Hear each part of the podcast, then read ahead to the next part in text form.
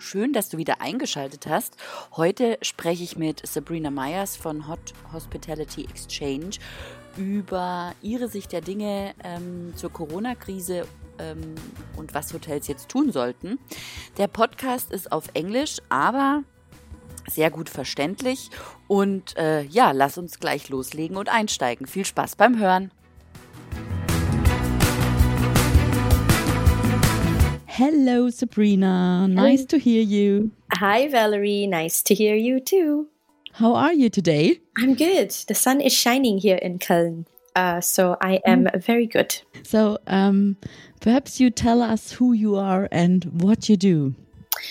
Of course, thank you very much uh, for having me on your podcast. Uh, my name is Sabrina Meyers, and I am the founder and uh, owner of Hot Hospitality Exchange, which is my social media platform and brand. Um, and basically, what it is, um, it is uh, a YouTube channel, a Facebook page, uh, Twitter, Instagram, and LinkedIn presence.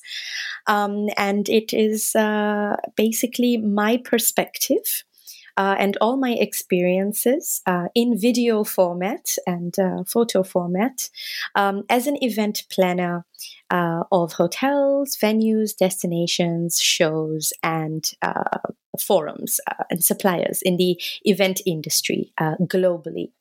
So, Hot Hospitality Exchange now has also become uh, more of a uh, social media consulting for the events industry. I work with different clients, um, whether they're hotels or venues or destinations, and I uh, work with them to come up with their social media strategy for particularly the meetings, incentives, conferences, and events side of it. How to be more present on all the different social media platforms that exist uh, currently um, and how to come up with campaigns uh, and various different collaborations.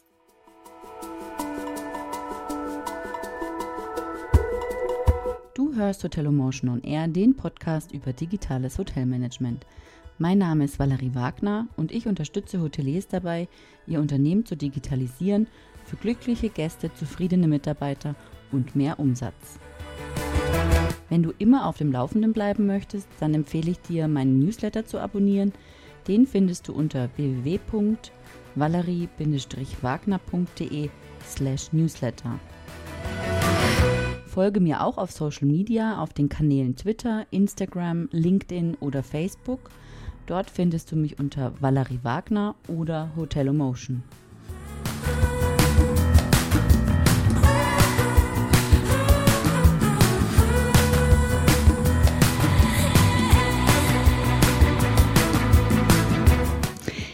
Great, yes, and you're doing it really, really good. Always very interesting content. Um, what you um publishing there, Thank yeah, you on your much. channels. Hmm. So um, the idea to this podcast uh, came because you made an interview with me Mhm. um, about um, event profs at home. How is it called? The E- hashtag. exact- exactly. Event profs together at home. Oh, okay. And um, yeah, and we talked afterwards, and then uh, we talked about the crisis and how can um, hotels act now and what should they do. So this is, was the idea to to make a podcast with you Mhm. because um, I really liked what you told me there. I hope you remember. Me too. so, well, many hoteliers are over the shock of the crisis now. Um, Mhm. What do you think they should do now? Um, so for me, it's uh, the most important thing. Obviously, you know, everyone in the industry, suppliers, hoteliers, um, it was a huge shock, of course, as you just said. Um, and uh, we are now in a point where we are pretty much in the middle of the storm. Um, for some countries, you are they have flattened the curve, and for others, we are approaching that. Um, so the shock of it is over, yes, absolutely. Um, but I think also a lot of hotels um, have not acknowledged the situation. For me, the most important thing is that all hotels and all venues um, and all suppliers in the industry they must make a statement uh, to acknowledge the situation. You know, yes, it's COVID 19. Yes, it's a pandemic. Yes, it's a crisis. Um, and they must make a statement on their mm. on their on their websites on their social media platforms whatever is you know their online presence whatever is the first um, touch point for customers and clients that look them up on the internet whatever is their um, you know their, their virtual storefront or their online storefront um, on all those touch points it's so important that hotels have to acknowledge the situation. They have to also give an update on the status of their business. You know are they open? Are they closed? If they are open what in, in, in what exact way are they open and functioning? Um, Mm. And if they are closed, when are they closed until? Um, and also, you know, it does help to show some emotion amongst all of this because I think um, it's it's all well and good to give a very professional statement, but at the end of the day, hotels are teams of people um, that provide a service. And it's nice to be able to make it sound a little bit more personal, you know, that we look forward to when uh, you come back and we can serve you again. Uh, or, you know, give a little bit more of a personal touch to, to these statements. Um, yeah. And then it's, it's pretty much, uh, I think what's missing a lot that I feel is, you know, hotels in general love uh, using their people you know? Uh, the, the, they love uh, you know every time i go to a hotel website i see the smiling faces you know of the front office or the concierge or the, the waiters and waitresses in the restaurant and they're all wonderful photos. And i think these photos should still continue and videos should still continue if the hotels are still functioning to a certain level, whether they are, you know, cleaning the hotel or they are renovating the hotel or you know maybe they are still doing yeah. some kind of activity i think it's important to still um, be showing people this uh, you know the the life cycle is, is is still it's still going on so i think that's yeah. definitely what they should do now but also videos and pictures um, of the actual um, what they actually do now exactly. at this moment and not uh, um, like mm, pictures from half a year ago no, or something exactly. like that. And I think, you know, the yeah. example I give is um, so my husband, he works uh, at a hotel here in Cologne, and uh, obviously all hotels are closed, but um, they can open certain part of it. And his hotel, they are doing uh, takeaway orders uh, from the restaurant of the hotel and it's a mm-hmm. restaurant that had always you know um, the same uh, families that used to come every sunday for the genza roast you know and um, mm-hmm. you know it's a very traditional restaurant and they had their their regular clients and in this um, period the hotel is now giving the chance um, for these clients to still have access to the dishes that they love. They can order them. The, the dishes are vacuum packed and prepared so that um, mm. they hmm. can come and pick it up and then they can just reheat it at home by themselves. And I think that's such mm. a hmm. wonderful thing. Um, and they have been very very busy actually because it's something that you know their uh, regular clients and customers really uh, enjoy and they're very happy about.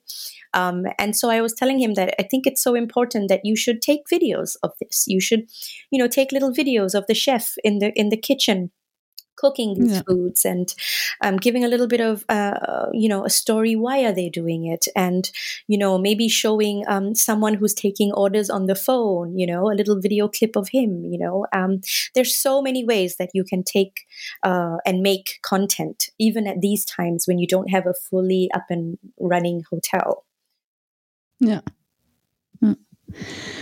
and how did they um advert it so how did they how did they inform their their clients that they can come and pick up the food so they used a mixture of um, they updated all their social uh, media uh, mm. platforms mm. so they are on instagram they are on facebook so both on instagram mm. and facebook for example on instagram um, they did an announcement and then they do sort of updates um, with pictures and videos. And then on their Facebook page, um, they even uploaded the menu of what you can order.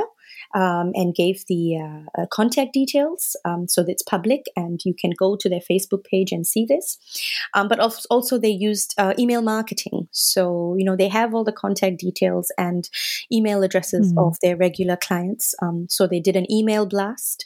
Um, and also for those clients that are really, really regulars. And, you know, we're talking about people that come every Sunday, for example, and they spend mm. a lot of their time with their families at these hotels, which is quite um, uh, common for your older, you know, uh, iconic hist- uh, historical hotels. Um, they have been families that have been visiting them for generations, and you know, mm-hmm. these people they can pick up the phone, and they've been picking up the phone and calling them and inviting them to come and. Um, you know, order the food and uh, get involved on a personal level. So, you know, mm-hmm. I think any touch point that is available to them to be able to uh, display the information and spread the information they have been hmm. using. Mm. Mm. And um, what do you think? How how uh, how do you think uh, the new normal will be in the hotel industry? So when we when we get well, when we over the lock uh, over the lockdown, mm. what will happen then? You think it's from from from zero to one hundred, or what do you think? Oof, no, I, well, you know, I want to be a very optimistic person, and I am a very optimistic person. Um, yeah. You know, in general, I have a very positive uh, way of how I look at life and how I look at things, maybe sometimes too positive. Um, but I think in this situation, it's the most, uh, it's the way we have to look at it is really very realistically and very pragmatically. Um, I think a lot of, um, what the new normal will be uh, will be dictated by fear and information mm-hmm. and how we manage mm. that. These are the two things. We have to manage the fear of people, the fear of travelers, the, the fear of guests, the fear of clients. And we have to manage information in the sense that we really, really, at this time, the only opportunity, every opportunity we get, we have to communicate. And for me, eh, you know, one of the most important things in crisis management is over communicating. So mm. for me, the strategy is if you are a hotel, if you are a venue, if you are um, any kind of supplier in the event industry where you want to welcome guests back uh, in the hospitality industry, then over communication is what you should be doing right now. Um, and I think the new normal will continue to be over communication because the world is going to return to, well, a new normal gradually. It's not going to just go from zero to 100% back to normal. Um, mm. You know, uh, there's no vaccination that has been found.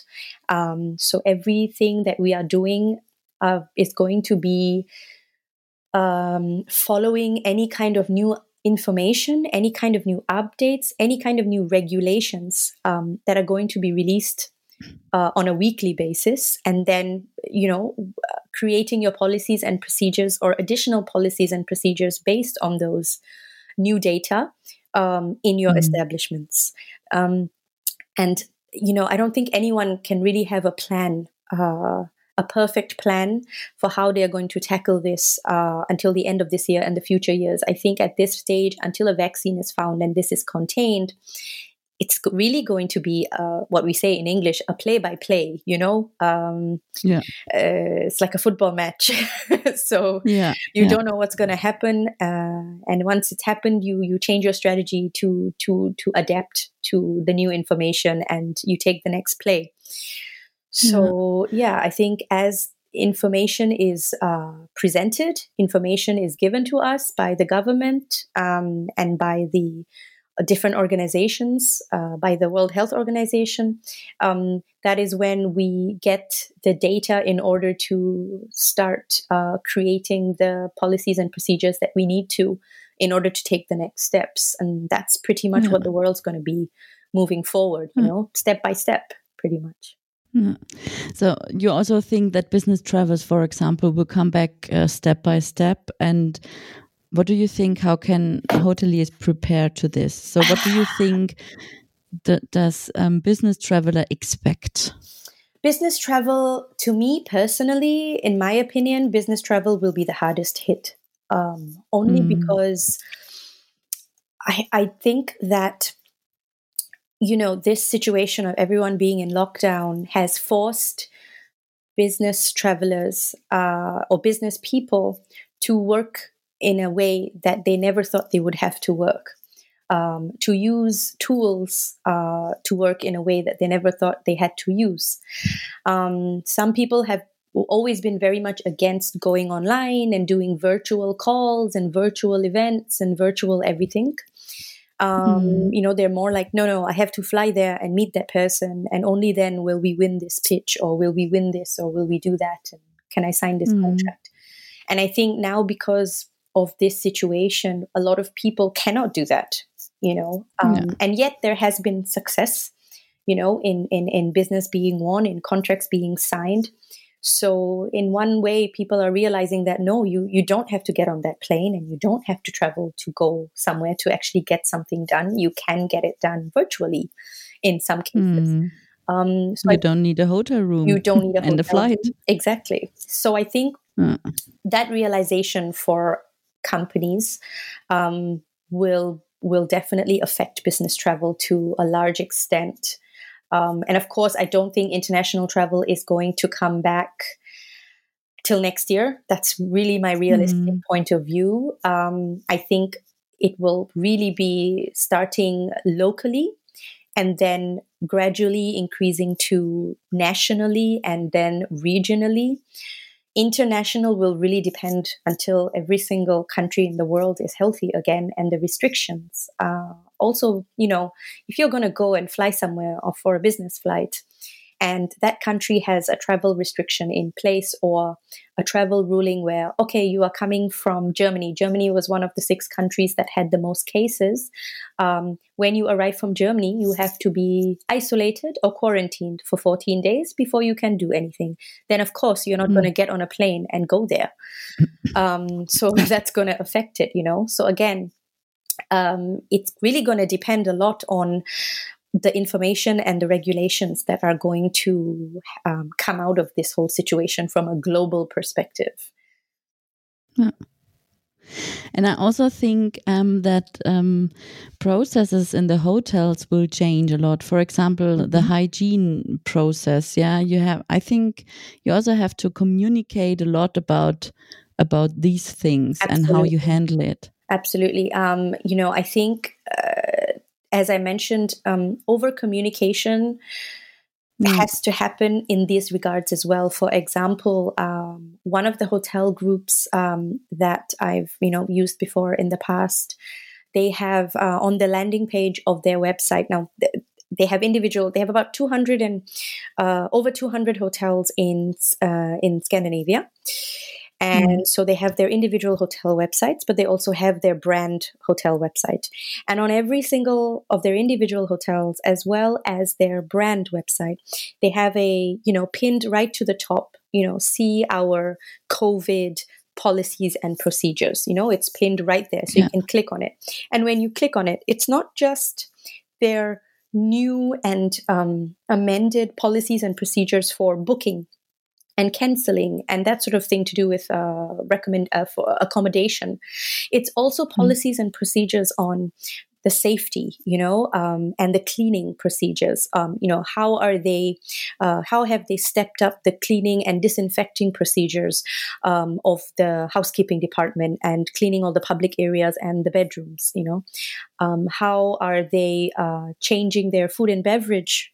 Policies and procedures. You know, how is breakfast now being served? If it was a buffet breakfast, obviously that would not really be the best situation uh, for you know yeah. this scenario so how are they changing that how are they you know uh, how is service being affected and i think this these kind of policies and procedures you know need to be made very very clear and um, uh, and provided as you know very basic information to clients because for me personally, if I have to travel and I have to go from, say, Cologne to even so Frankfurt, um, and I have to stay a night at a hotel, I will check before I go that you know this hotel you know what does it say on their website? How are they doing things? You know how are they going to practice social distancing? How are they going to do certain do certain things? Are they making sure that between my bedroom and another bedroom that there is you know, a, a bedroom in the middle. You know, I don't know.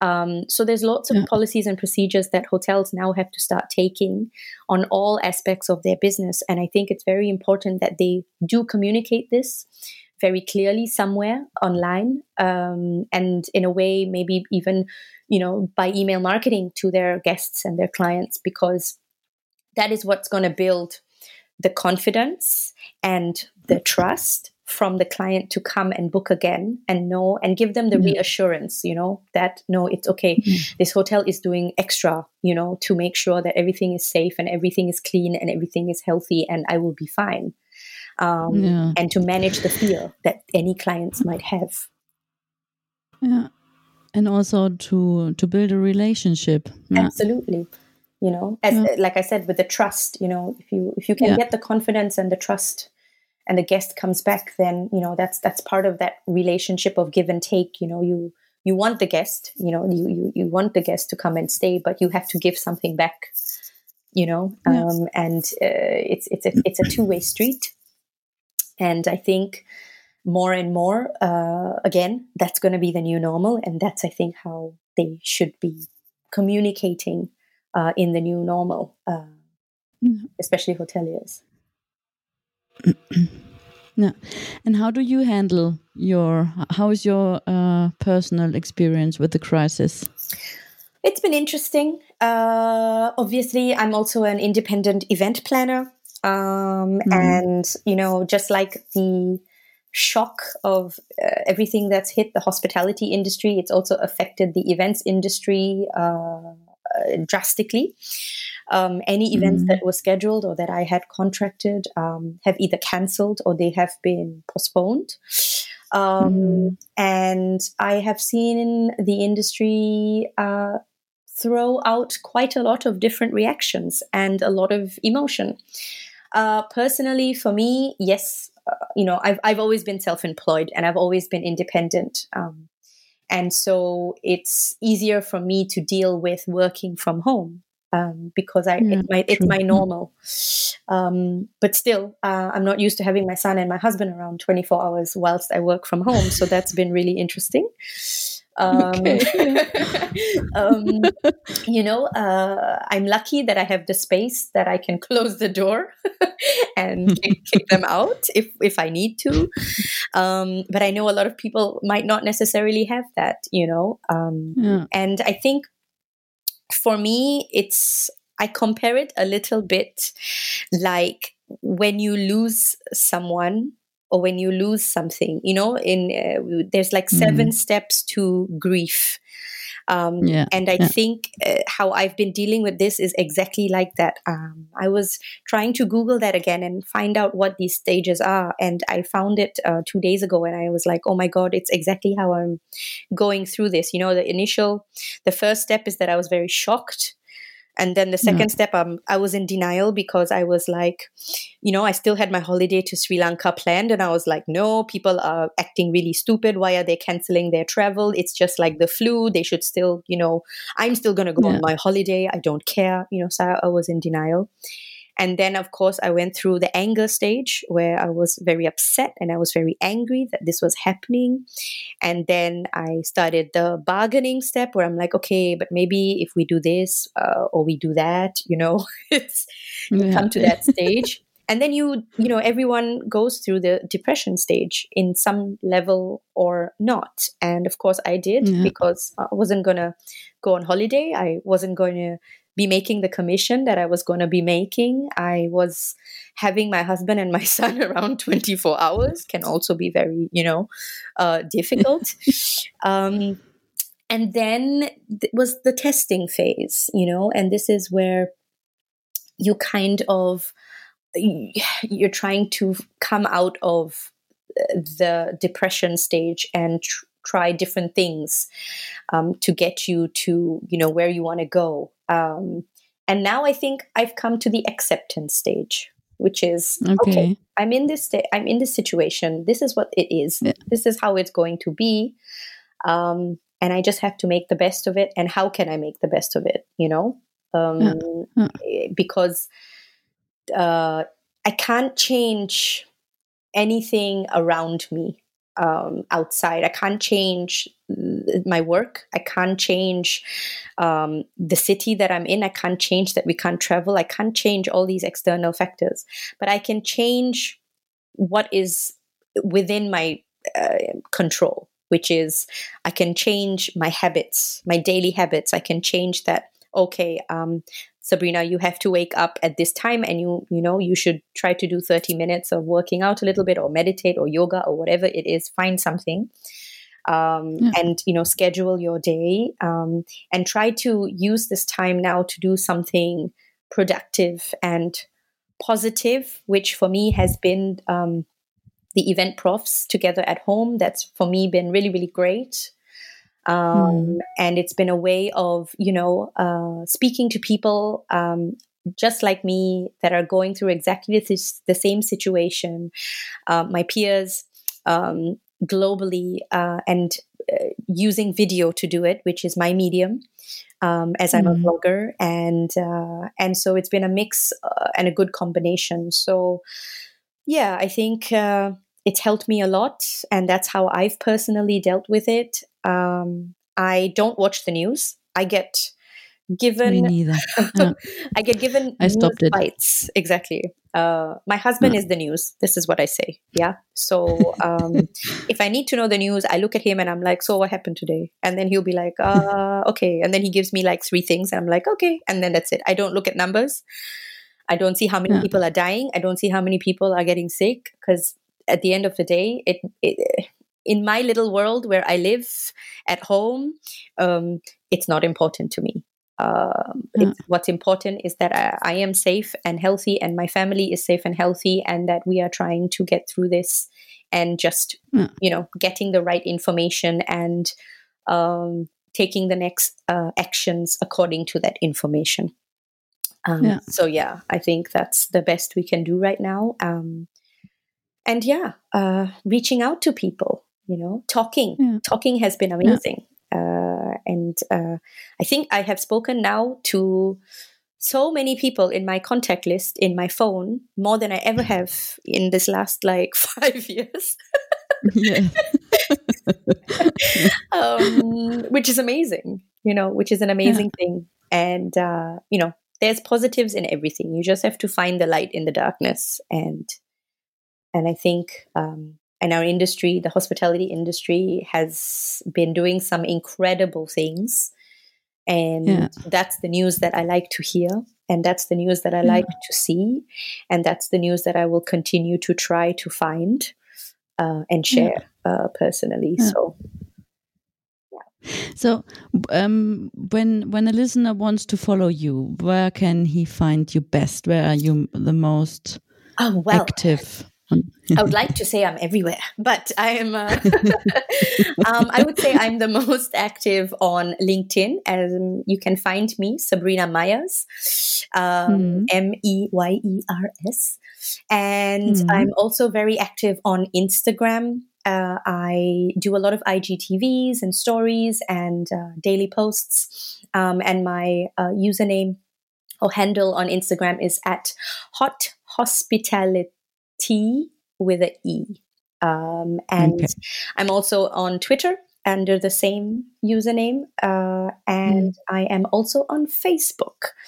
So yeah. it's pretty easy to find me. And once you find me on LinkedIn, uh, all my information is also there um, in my uh, content. So, and of course, I'm mm. on YouTube. Yes, I'm on YouTube.